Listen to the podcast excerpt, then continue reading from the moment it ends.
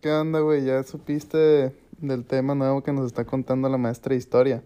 Y que está bien chilo, pero pues no sé si tengas una idea de lo que es o, o ya lo hayas estudiado antes en ello.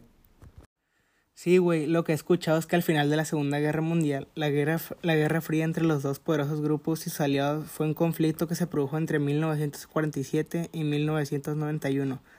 Se llama así porque a pesar de las tensas relaciones entre Estados Unidos y la Unión Soviética, estos países nunca se han involucrado en conflictos militares.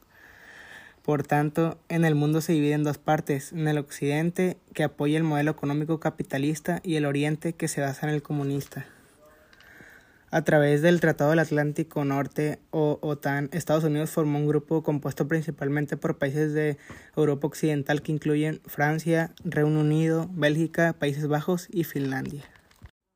Oye, y otros puntos muy importantes que hemos visto de esto han sido las causas de la Guerra Fría.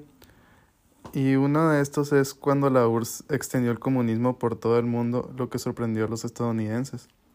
También la posesión estadounidense de armas atómicas que preocupaba a la Unión Soviética.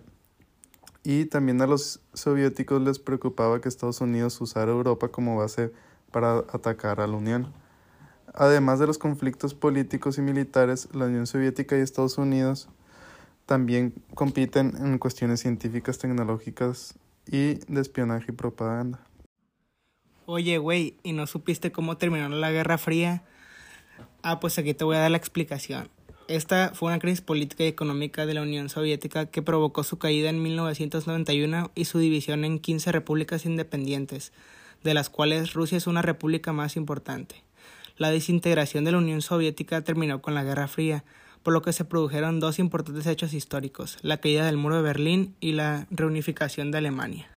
No, y también faltan las consecuencias que dejó esto, porque a pesar de todo lo que pasó, nos dejó severos efectos secundarios de ello, como cuando Estados Unidos y la Unión Soviética acumularon una gran cantidad de armas atómicas, también cuando Estados Unidos se convirtió en la principal potencia mundial, y también cuando debido a la debilidad económica la Unión Soviética se, se desintegró y se dividió en varios países.